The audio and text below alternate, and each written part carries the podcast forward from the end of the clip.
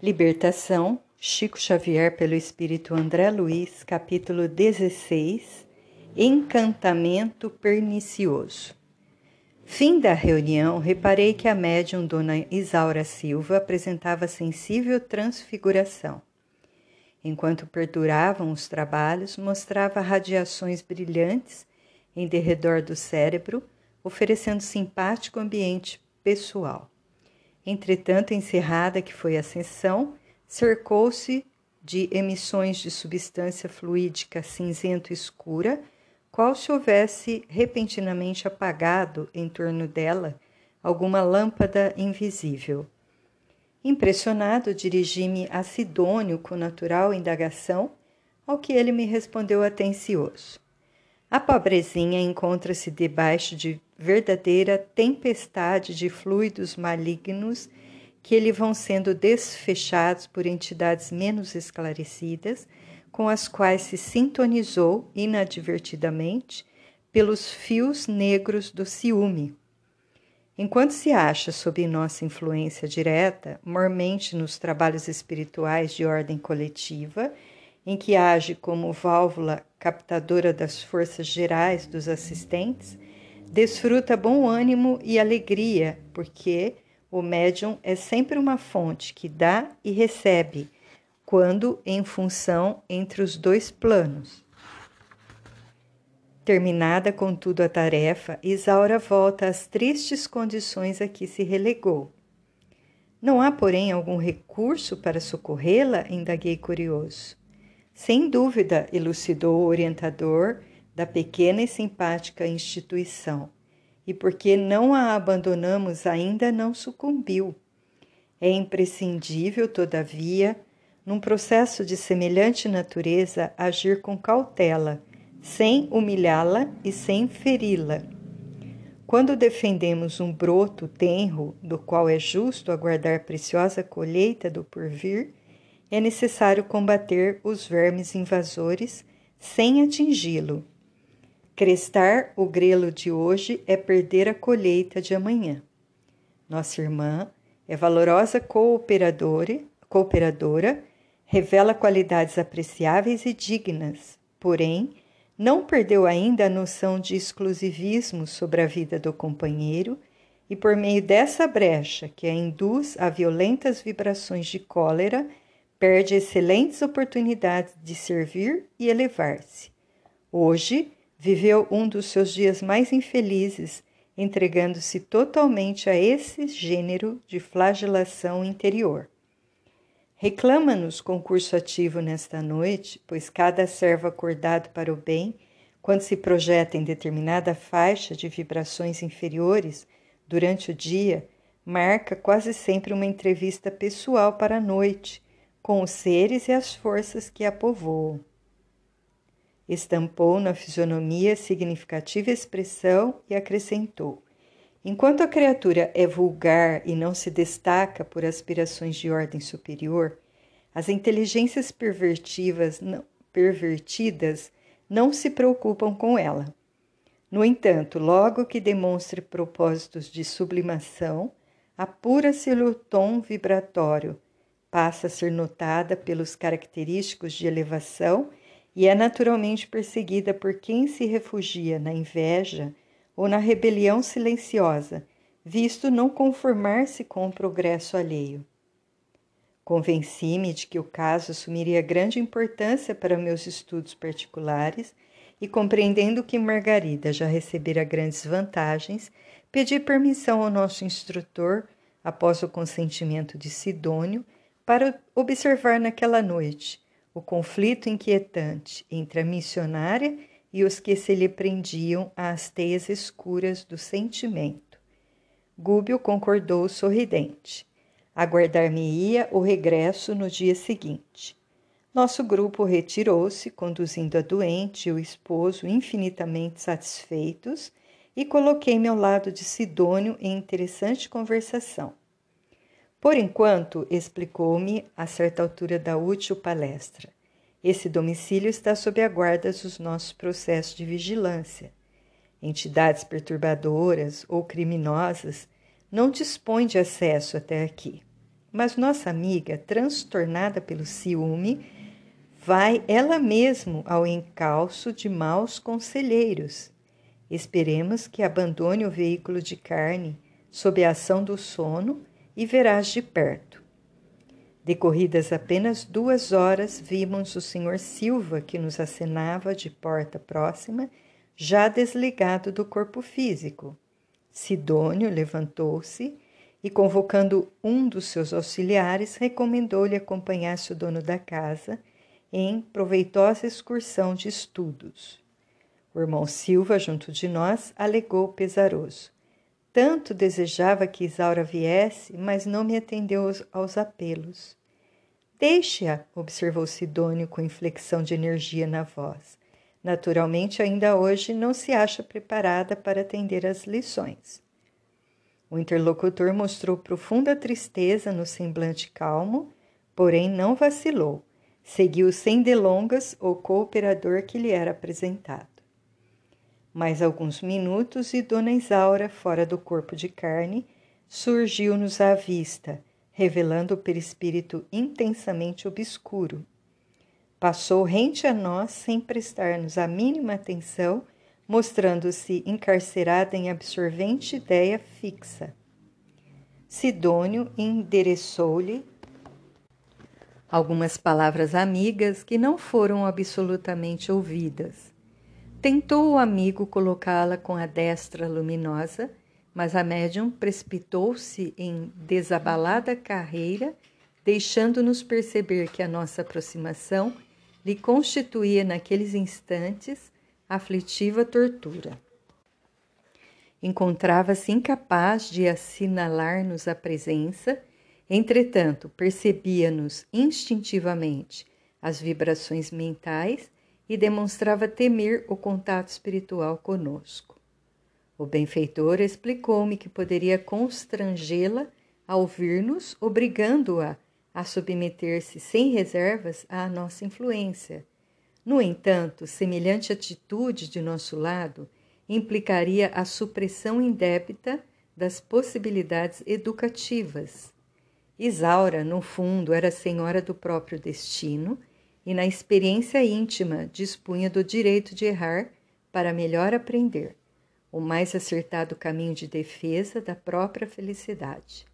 Ali estava a fim de ajudá-la quanto possível na preservação das forças físicas, mas não para algemá-la a atitudes com que ainda não pudesse concordar espontaneamente, nem mesmo em nome do bem que não reclama escravos em sua ação, e sim servidores livres, contentes e otimistas.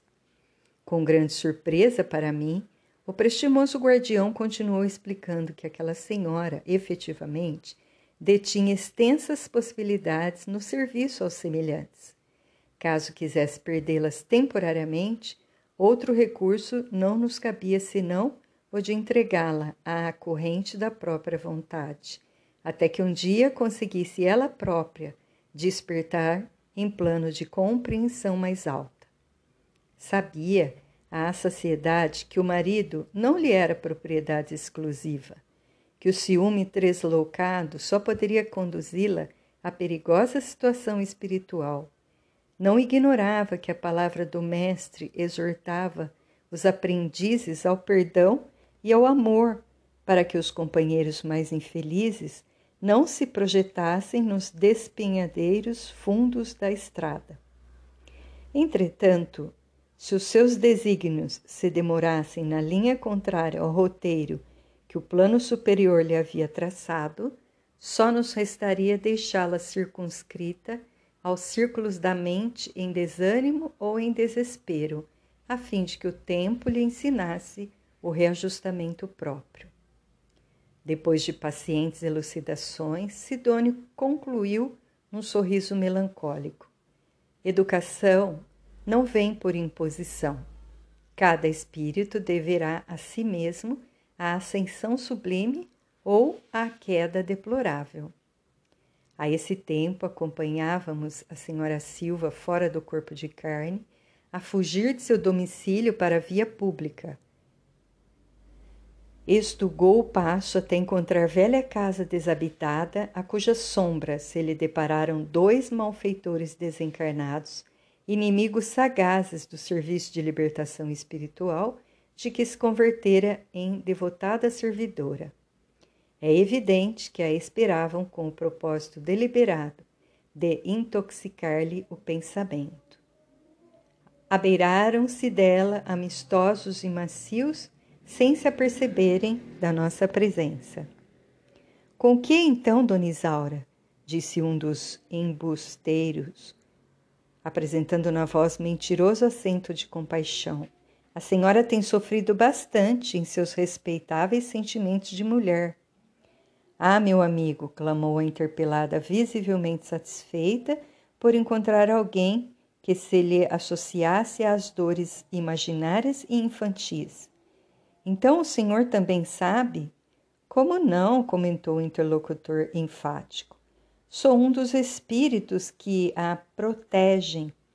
E sei que seu esposo lhe tem sido desalmado verdugo. A fim de ajudá-la, tenho seguido o infeliz por toda parte, surpreendendo-lhe as traições aos compromissos domésticos. Dona Isaura, em lágrimas, confiou-se ao fingido amigo. Sim, gritou molestada, esta é que é a verdade. Sofro infinitamente. Não existe nesse mundo criatura mais desventurada que eu. Reconheço, acentuou o loquaz perseguidor, reconheço a extensão de seus padecimentos morais. Vejo-lhe o esforço o sacrifício e não ignoro que seu marido eleva a voz nas preces, nas sessões habituais, para simplesmente acobertar as próprias culpas. Por vezes, em plena oração, entrega-se a pensamentos de lascívia, fixando senhoras que lhe frequentam o lar. Envolvendo a médium imprevidente na melifluidade das frases, aduzia: É um absurdo. Dói-me vê-la algemada a um patife mascarado de apóstolo. É isso mesmo, confirmava a pobre senhora, qual se for andorinha delicada, portadora de importante mensagem, repentinamente presa num tabuleiro de mel. Estou rodeada de gente desonesta, nunca sofri tanto. Indicando o quadro triste, Sidônio informou-me. Antes de tudo, os agentes da desarmonia perturbam-lhe os sentimentos de mulher, para em seguida lhe aniquilarem as possibilidades de missionária. O ciúme e o egoísmo constituem portas fáceis de acesso à obsessão arrasadora do bem. Pelo exclusivismo afetivo, a médium, nessa conversação, já se ligou mentalmente aos ardilosos adversários de seus compromissos sublimes. Deixando transparecer imensa tristeza, acrescentou: Repara. O inteligente obsessor abraçou a senhora, parcialmente desligada do corpo físico, e prosseguiu: Dona Isaura, acredite que somos seus leais amigos, e os protetores verdadeiros são aqueles que, como nós, lhe conhecem os padecimentos ocultos. Não é justo que se submeta às arbitrariedades do marido infiel. Abstenha-se de receber-lhe o secto de companheiros hipócritas interessados em orações coletivas que mais se assemelham a palhaçadas inúteis. É um perigo entregar-se a práticas mediúnicas, qual vem fazendo em companhia de gente dessa espécie. Tome cuidado. A médium, invigilante, arregalou os olhos, impressionada com a estranha inflexão impressa nas palavras ouvidas, e gritou: Aconselhe-me, espírito generoso e amigo, que tão bem me conhece o martírio silencioso. O interlocutor, na intenção de destruir a célula iluminativa que funcionava com imenso proveito no santuário doméstico da jovem senhora, assediada agora por seus argumentos adocicados e venenosos, observou com malícia. A senhora não nasceu com a vocação do picadeiro. Não permita a transformação de sua casa em sala de espetáculo. Seu marido e suas relações sociais exageram-lhe as faculdades.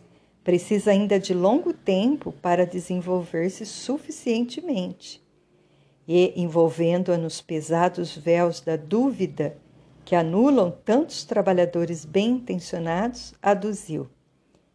Já meditou bastante na mistificação inconsciente? Está convencida de que não engana os outros? É indispensável acautelar-se.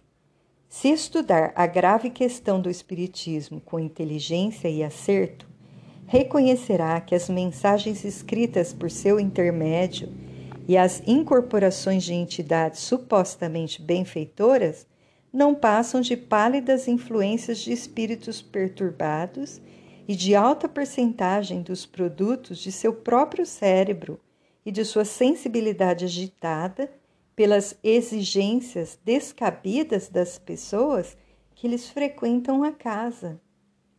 Não vê a plena consciência com que se entrega ao imaginado intercâmbio? Não creia em possibilidades que não possui Trate de preservar a dignidade de sua casa, mesmo porque seu esposo não tem outro objetivo senão o de utilizar-lhe a credulidade excessiva, lançando-a à triste aventura do ridículo. A pobre criatura, tão ingênua e prestimosa, registrava com visível terror aquela conceituação do assunto. Espantado com a passividade de Sidônio ante aquele assalto, enderecei-lhe a palavra respeitoso, porém menos tranquilo. Não será razoável defendê-la? Ele sorriu compreensivamente e elucidou. Todavia, que fizemos há poucas horas no culto da prece e do socorro fraternal, se não prepará-la à própria defensiva? Trabalhou mediunicamente conosco, ouviu formosa e comovedora preleção evangélica contra os perigos do egoísmo enfermiço, colaborou decidida para que o bem se concretizasse, e ela própria emprestou-nos os lábios a fim de ensinarmos princípios de salvação em nome do Cristo, a quem deveria confiar-se. Entretanto, apenas porque o esposo se dispôs a justa gentileza com as damas que lhe buscaram a companhia esclarecedora e fraterna, obscureceu o pensamento no ciúme destruidor e perdeu o equilíbrio íntimo, entregando-se inerme a entidades que lhe exploram o sentimentalismo. Fez significativo gesto apontando os malfeitores desencarnados e explicou: estes companheiros retardados procedem com os médiums à maneira de ladrões, que depois de saquearem uma casa, acordam o dono, hipnotizam-no e obrigam-no a tomar-lhes o lugar, compelindo-os a sentir-se na condição de mentiroso e mistificador. Aproximam-se da mente invigilante, dilaceram-lhe a harmonia, furtam-lhe a tranquilidade e depois, com sarcasmo imperceptível e sutil, obrigam-na a acreditar-se fantasiosa e desprezível.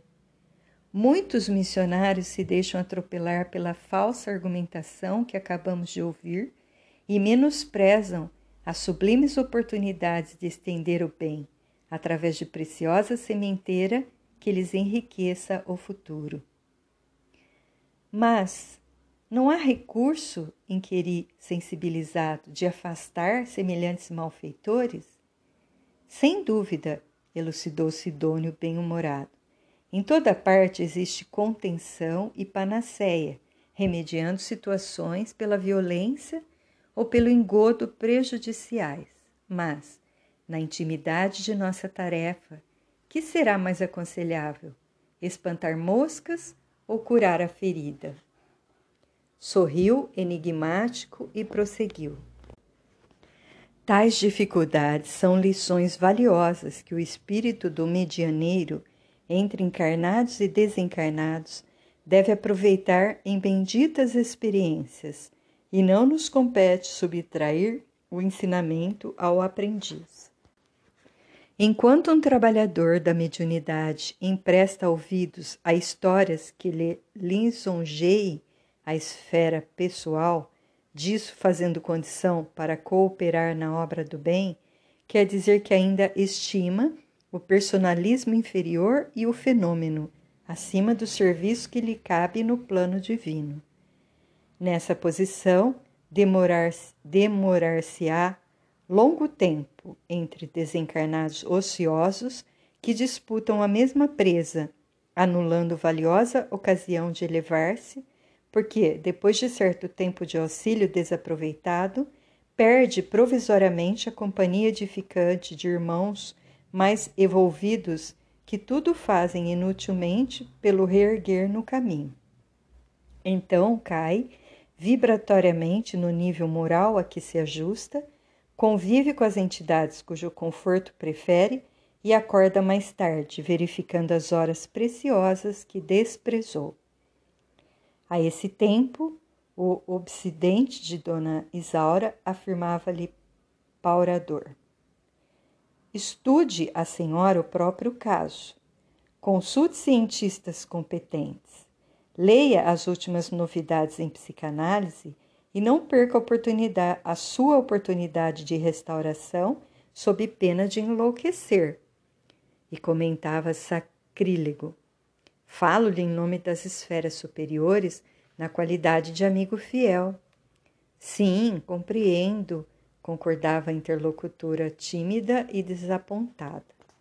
Nesse momento, Sidônio abeirou-se do grupo e fez-se visível para Dona Isaura, hipnotizada pelos perseguidores, e a médium registrou-lhe a presença com alguma dificuldade, exclamando: Vejo Sidônio, nosso devotado amigo espiritual. O verboso obsessor, que de maneira alguma percebia nossa vizinhança, em virtude do baixo padrão emocional em que se mantinha, zombou franco.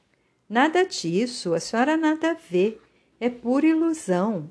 Abandone o vício mental para furtar-se a maiores desequilíbrios.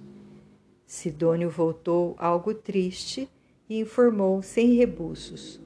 Desde o instante em que Isaura se projetou na zona sombria do ciúme, tem a matéria mental em posição difícil e não se acha em condições de compreender-me, mas poderemos socorrê-la de outro modo. Em volitação rápida, no que foi seguido por mim, encontrou o marido da medianeira numa reunião instrutiva, junto de vários amigos espirituais, e recomendou-lhe tomar o corpo físico sem perda de tempo, a fim de auxiliar a esposa em dificuldade. O irmão Silva não hesitou. Em breve regressava à câmara conjugal, reapossando-se do veículo denso. O corpo da senhora, ao lado dele, arfava em reiteradas contorções, acorrentado a indizível pesadelo. Dócil à influenciação de Sidônio, procurou despertá-la, sacudindo-lhe o busto delicadamente. Isaura, em copioso pranto, retornou ao campo carnal sem detença, abrindo os olhos assustadiços. Oh, como sou infeliz! bradou angustiada. Estou sozinha, sozinha. Sidônio, quase incorporado ao marido, complacente e bondoso, levava-o a falar construtivamente. Lembra-te, querida, de nossa fé e de quanto temos recebido de nossos amados benfeitores espirituais? Nada disso, retrucou irritada. Como assim? tornou ele paciente. Não temos sido tão amparados pela tua própria mediunidade? Nunca, nunca! protestou a pobre senhora. Tudo é uma farsa. As mensagens que recebo são pura atividade de minha imaginação. Tudo é expressão de mim mesma. Mas ouve, Isaura, aduziu o esposo sorrindo. Jamais foste mentirosa. Já sei. Caístes nas malhas dos nossos infelizes irmãos que te conduzem ao purgatório do ciúme terrível. Mas Jesus nos auxiliará no oportuno reajustamento. Nesse momento, Sidônio voltou-se para mim e lembrou: Penso, André, que já assistisse a, já assististe à fase culminante da lição. E esta conversa agora seguirá até muito longe. Com o milagroso concurso das horas, pacificaremos a mente da servidora respeitável, mas exclusivista e invigilante. Volta ao teu círculo de trabalho e guarda o ensinamento desta noite. Profundamente tocado pelo que vira, agradeci e afastei-me.